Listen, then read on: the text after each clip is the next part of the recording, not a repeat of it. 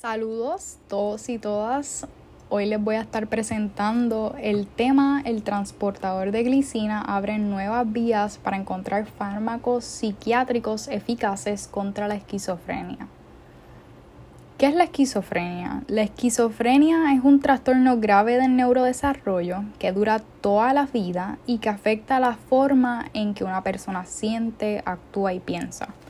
Las personas con esquizofrenia sufren delirios, alucinaciones, lenguaje o comportamiento desorganizado y capacidad cognitiva alterada. Uno de los síntomas más característicos es escuchar o ver cosas que no están allí.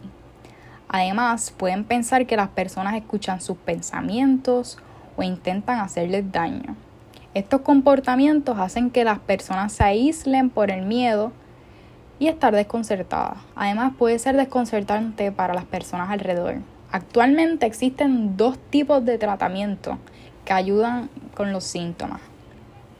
Y estos son los medicamentos antipsicóticos y los tratamientos psicosociales. Los científicos están en busca de otros tratamientos farmacológicos y en este trabajo abarcaremos un posible tratamiento que se está estudiando. Este posible tratamiento tiene que ver con glicina. Y ahora les voy a hablar sobre lo que es la glicina. La glicina es el aminoácido más pequeño, es uno de los componentes básicos de las proteínas. Actúa también como un neurotransmisor en el cerebro lo que permite que las neuronas se comuniquen entre sí y modulan la actividad neuronal. A lo largo de los años, varios investigadores se han enfocado en aumentar los niveles de glicina en la sinapsis para encontrar un tratamiento eficaz para la esquizofrenia. Una alternativa es utilizar inhibidores dirigidos al transportador de glicina en GLIT1, una proteína que se encuentra en las membranas de las células neuronales y es responsable de la captura de glicina en las células neuronales. No obstante, el desarrollo de fármacos se había visto obstaculizado porque no se conocía la estructura tridimensional de GLIT1. Pero les tengo buenas noticias porque recientemente, en marzo del 2021, se publicaron unos resultados en la revista Nature que presentan la estructura tridimensional y los mecanismos de inhibición del transportador GLIT1. En particular, este artículo, si les interesa, lo pueden buscar y es titulado Structural Insights into the Inhibition of Glycine Reuptake. Este descubrimiento permite entender a mayor profundidad la regulación de glicina en el cerebro y nos brinda la oportunidad de encontrar fármacos eficaces que inhiban la función de GLIT1, no solo para el tratamiento de esquizofrenia, sino que también de otros trastornos mentales. No estoy muy segura si conocen un poquito de la historia de la esquizofrenia, pero les voy a tratar de ser bastante breve. La esquizofrenia existió durante mucho tiempo. Se han hecho referencias en la Biblia y escritos clásicos de personas que escuchaban voces, veían visiones o tenían comportamientos que eran considerados erráticos. Sin embargo, de un tiempo para acá, es que se empezó a ver como un problema médico en lugar de alguna posesión por un espíritu maligno. La esquizofrenia fue descrita por primera vez por el doctor Kraspelin en el siglo XIX él fue director de la clínica psiquiátrica de la Universidad de Estonia y fue el primero en utilizar el término demencia precox o demencia prematura y creía que la condición siempre tenía un curso que empeoraba constantemente y si había alguna mejoría era por un tiempo parcial. Su trabajo fue pionero porque él logró distinguir esta condición, la esquizofrenia, de otros trastornos psicóticos como el trastorno bipolar. Los primeros tratamientos pueden imaginarse pues ya cuáles fueron, dejaron mucho que desear. La cirugía cerebral y el tratamiento de descargas eléctricas era común y bastante controversial, pero no fue hasta la llegada de los fármacos antipsicóticos que se vio una otra alternativa. En, en estas instituciones las personas buscaban liberarse de las tensiones del mundo y en gran parte pues se veían beneficiadas por un liderazgo compasivo y progresista y tenían un ambiente que era bastante atento donde las personas con esquizofrenia podían estar bien. Lamentablemente otras instituciones fueron menos progresistas y trataban a las personas con enfermedades mentales de forma abusiva. Em, es importante también destacar el rol que tuvo el régimen nazi al emplear un programa para erradicar la esquizofrenia de la raza mediante el uso de la eutanasia. A mediados del siglo XX, los científicos que desarrollaron nuevos tipos de fármacos antihistamínicos encontraron que los nuevos fármacos también eran eficaces para controlar los síntomas psicóticos de la esquizofrenia. Esta fue la primera generación de los nuevos antipsicóticos, llamados antipsicóticos típicos. Este avance comenzó cuando, a principios de la década de 1950, un cirujano naval francés llamado Laboret experimentó con un nuevo fármaco llamado clorpromacina para ayudar con el shock postoperatorio en sus pacientes. Él señaló que había un efecto relajante en sus pacientes y se preguntó si este medicamento podría ser utilizado de forma beneficiosa en el campo de la psiquiatría. Este fue el primero de los nuevos fármacos que se conocería como los antipsicóticos. Luego, en 1952, dos psiquiatras, John DeLay y Paul Deniker, intentaron prescribir clorpromacina para la esquizofrenia y encontraron que tenían un efecto calmante en sus pacientes, que era significativamente diferente de los efectos de los tranquilizantes que habían sido empleados anteriormente para tratar esta condición.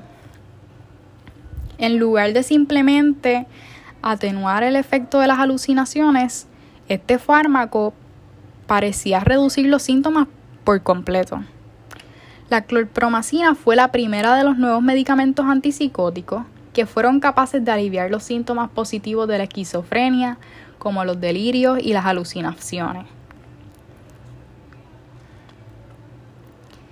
si bien eran buenos para controlar los síntomas positivos, esta primera generación de antipsicóticos que incluye clorpromacina, aloperidol y flupentexiol no estaban exentos de tener problemas y tenían bastantes efectos secundarios.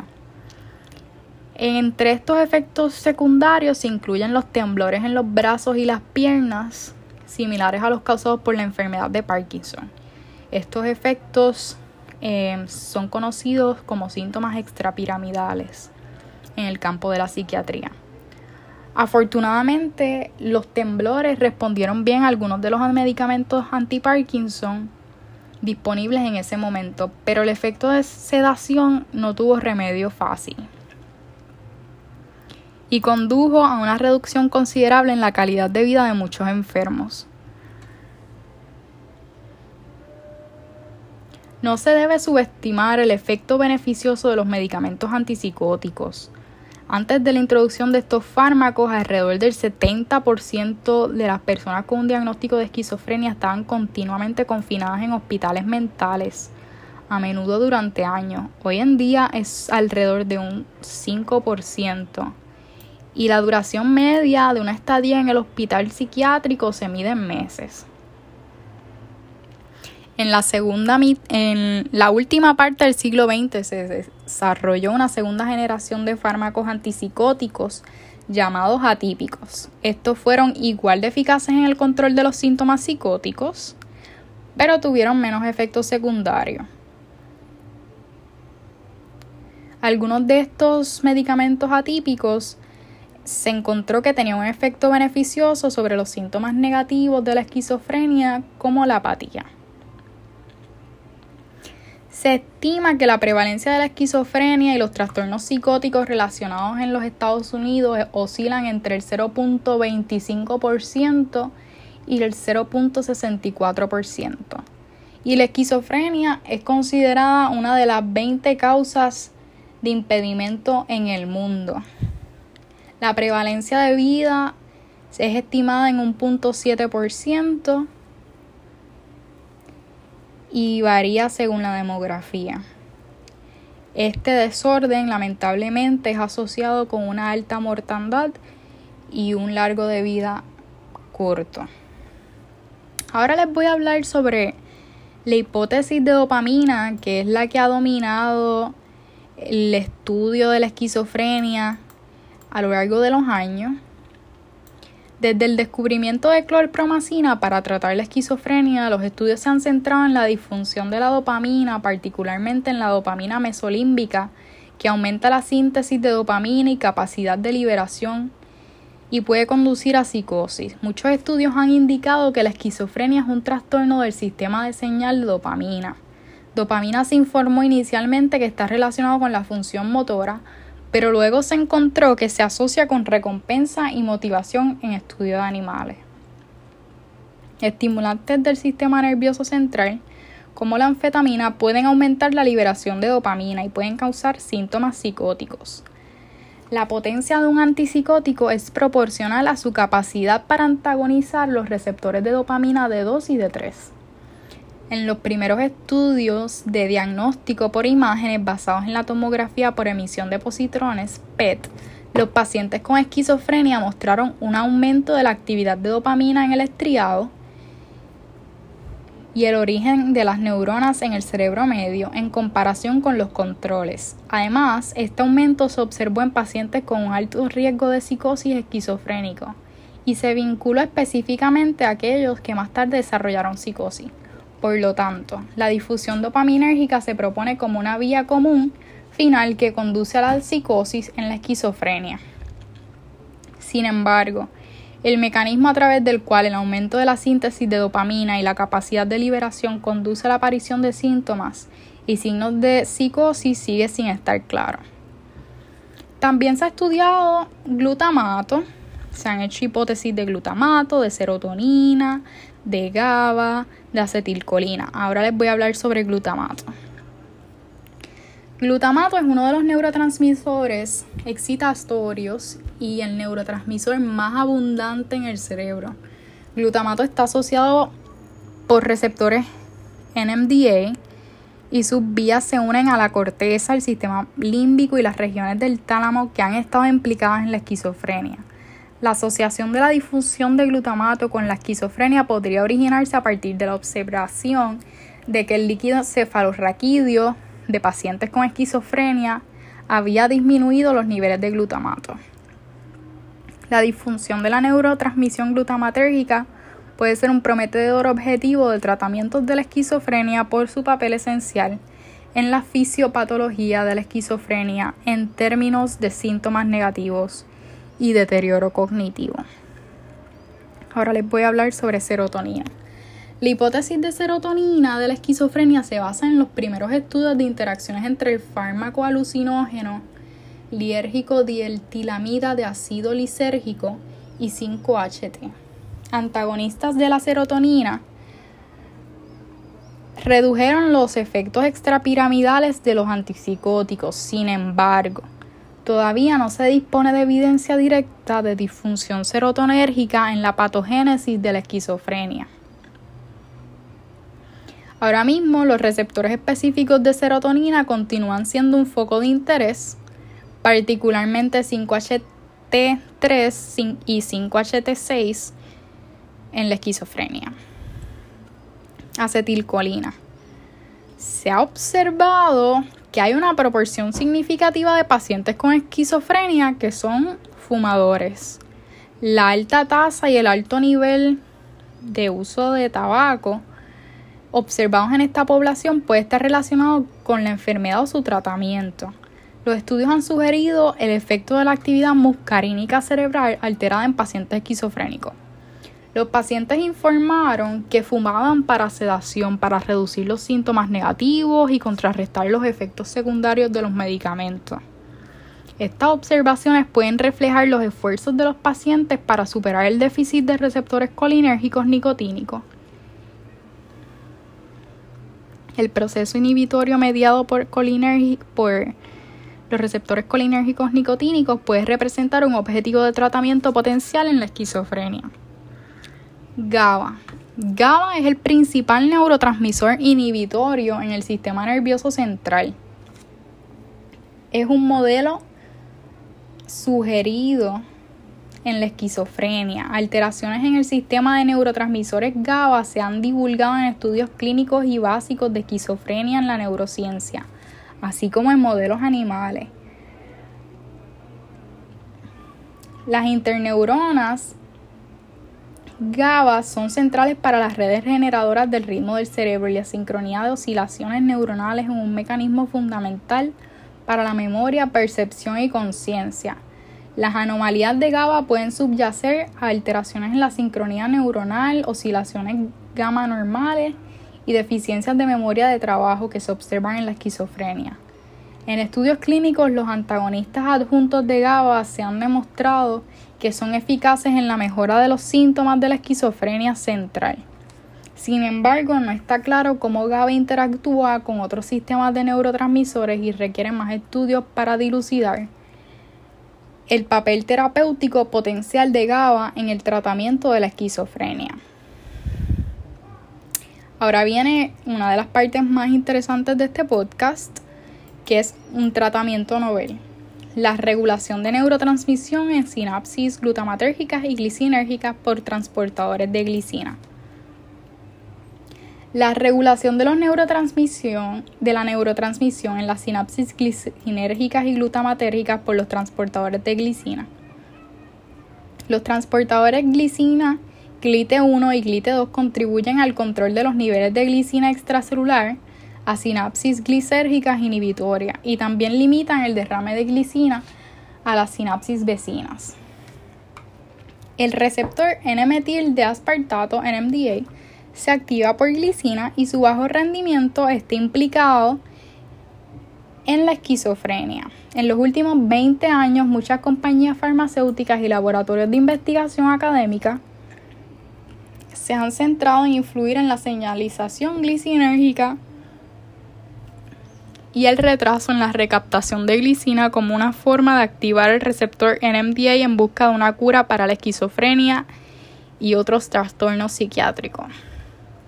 De hecho, varios inhibidores potentes y selectivos de GLIT1 logran efectos antipsicóticos y procognitivos. Entre estos inhibidores, voy a mencionar algunos al final.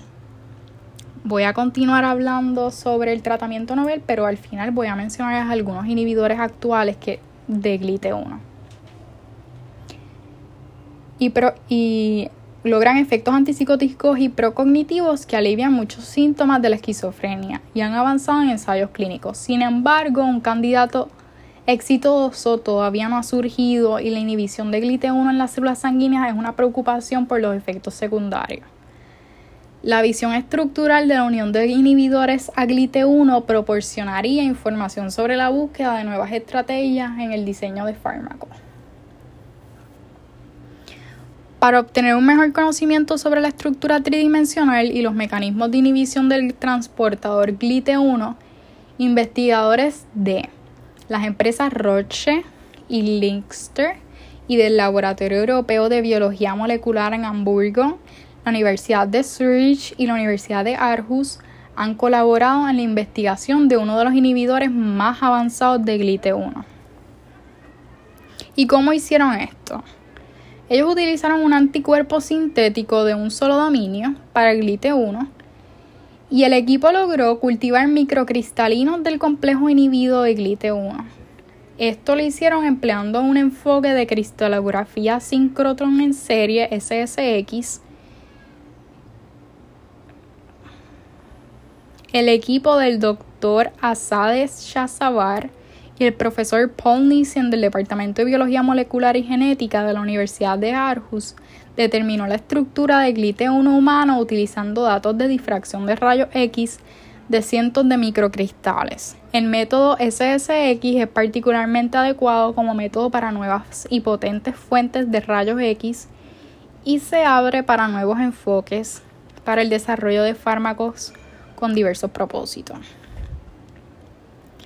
La estructura de este transportador se divulga en la revista científica Nature y también revela un nuevo mecanismo de inhibición de los transportadores de neurotransmisores en general.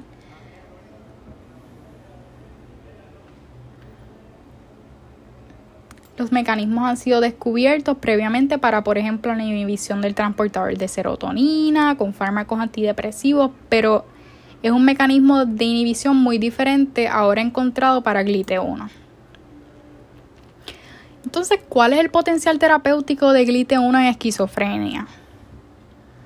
Los medicamentos contra la esquizofrenia actuales resultan en bloqueo de receptores de dopamina que pueden suprimir los síntomas positivos como las alucinaciones y los delirios, pero son en gran medida bien ineficaces contra los síntomas negativos y cognitivos que incluyen déficit persistente de memoria y función ejecutiva. Actualmente se cree que los síntomas negativos y cognitivos de la esquizofrenia se deben a la señalización deficiente de glutamato a través de receptores NMDA y se ha sugerido que la farmacoterapia basada en el aumento de la función del receptor NMDA podría ser beneficiosa. Sin embargo, los agonistas del receptor NMDA causan convulsiones, muerte celular y otros efectos secundarios neurotóxicos graves. Así que la búsqueda de rutas terapéuticas alternativas se ha centrado en los sitios moduladores alostéricos positivos del receptor NMDA, como el sitio glicina B. El sitio de glicina B no está saturado en condiciones fisiológicas, por lo que aumentar su ocupación debe aumentar la excitabilidad del receptor NMDA de una manera que esté sujeta a la liberación de glutamato de terminales nerviosos presinápticos. Esto minimizaría la excitotoxicidad que se asocia con los agonistas directos del receptor NMDA. Sin embargo, los intentos de aumentar los niveles de los dos ligandos endógenos para el sitio de glicina B, que sería glicina y de serina en el cerebro a través de suplementos dietéticos, requieren dosis demasiado altas para superar el metabolismo rápido y la barrera hematoencefálica que impide la entrada en el cerebro. Además, dado que la glicina y la deserina son aminoácidos que están involucrados en muchas vías bioquímicas, el enfoque dietético también podría resultar en efectos secundarios. También es difícil diseñar compuestos que imiten selectivamente la acción de moléculas pequeñas como glicina y deserina en el sitio de glicina B, debido a las limitaciones sobre posibles modificaciones en sus estructuras. Por lo tanto, la inhibición de la recaptación de glicina, en particular la recaptación mediada por GLIT1 en las proximidades de los receptores NMDA, surge como una alternativa racional para elevar la ocupación del sitio de glicina B. Se han hecho modelos preclínicos, varios ratones genéticamente modificados que carecen de codificación genética GLIT1 se han utilizado para evaluar el potencial de la inhibición de GLIT1 en el control de los déficits conductuales y cognitivos relacionados con la esquizofrenia. Y también se han hecho estudios clínicos. Las primeras investigaciones clínicas de prueba de principio utilizando el inhibidor de GLIT1 natural fue con sarcosina y agonistas fácilmente disponibles como glicina, de serina y de alanina o el agonista parcial de cicloserina en el sitio de unión de glicina B.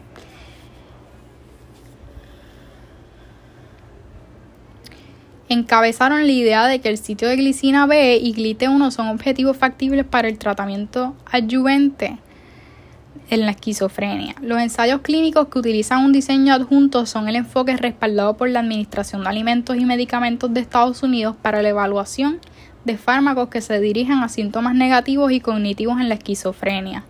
Aproximadamente 30 estudios que han utilizado este diseño han sido ampliamente revisados y sometidos a metaanálisis.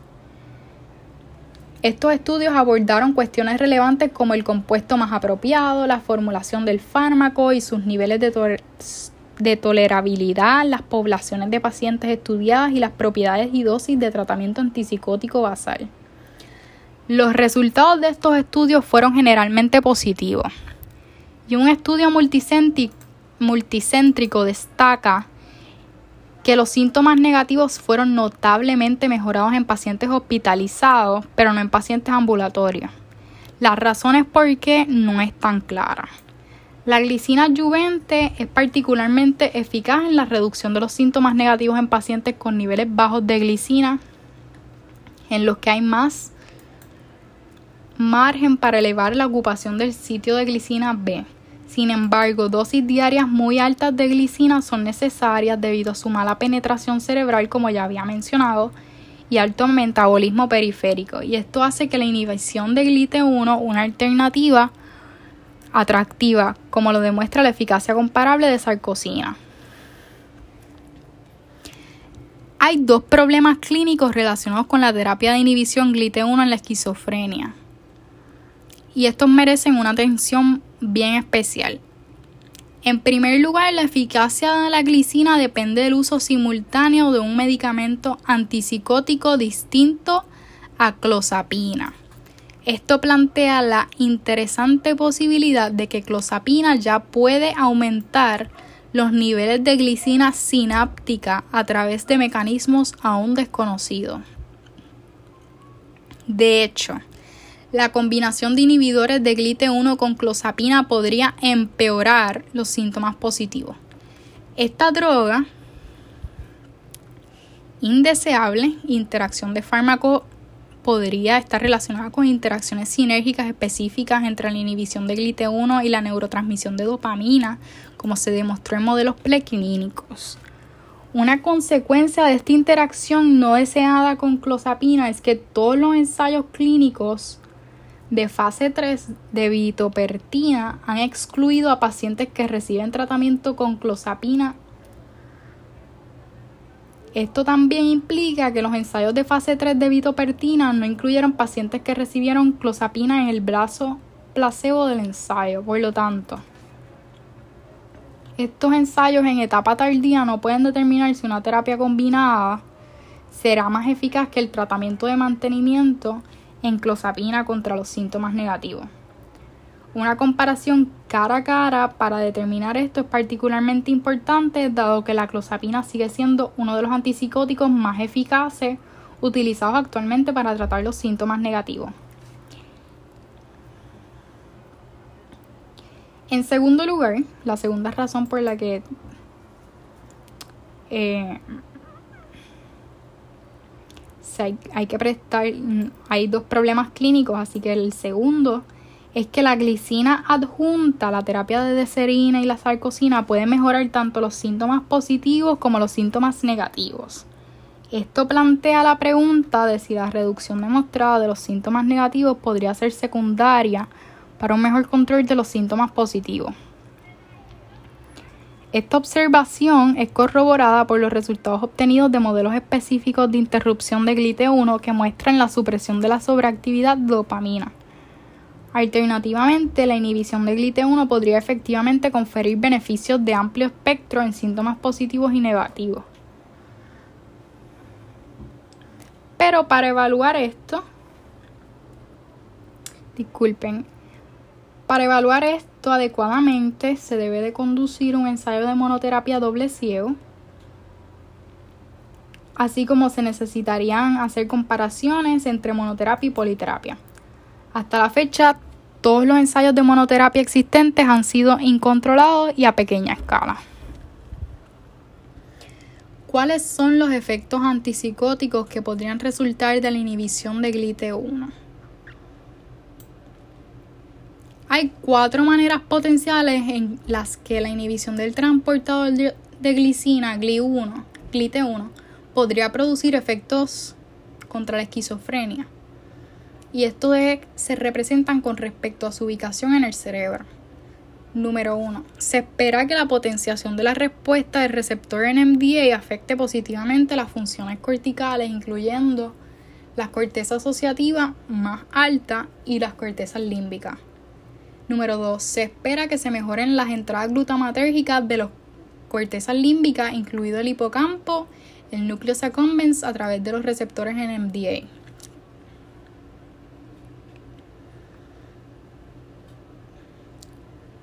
Número 3.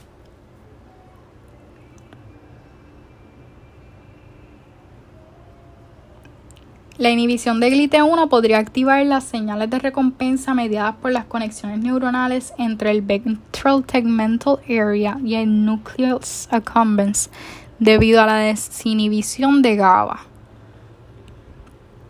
Y número 4, la desinhibición del ventral segmental area también puede fortalecer las señales dopaminérgicas de la corteza prefrontal y como tal podría abordar la subactividad de las cortezas prefrontales en la esquizofrenia, que son responsables de síntomas cognitivos y negativos cruciales, incluyendo mala memoria de trabajo, función ejecutiva, inflexibilidad conductual y disfunción en la atención.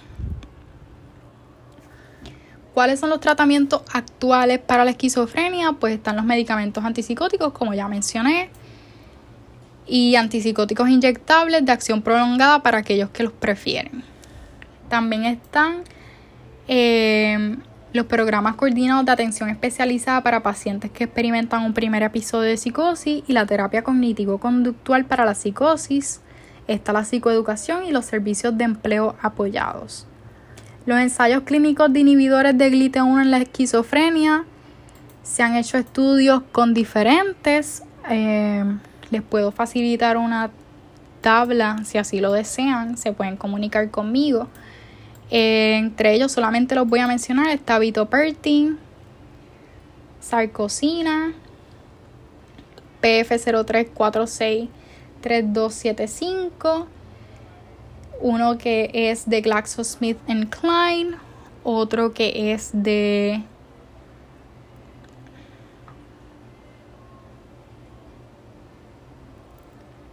el SCH 900435 y AMG. En conclusión, y sé que esto ha sido bastante larguito, espero que les haya gustado la información que les he brindado. La habilidad de antagonistas de receptores NMDA y de inducir síntomas parecidos a los de esquizofrenia en voluntarios normales sugiere que disfunción endógena o desregulación de receptores NMDA puede ser parte de la etiología de esquizofrenia, por consiguiente, compuestos que estimulan receptores NMDA pueden ser beneficiosos terapéuticamente. Receptores NMDA son modulados por aminoácidos endógenos como glicina y deserina que se enlazan al sitio alostérico del receptor NMDA. Debido al pequeño tamaño de los sitios asociados al receptor NMDA, se considera que no es drogable y se están buscando alternativas para modular la función del receptor NMDA.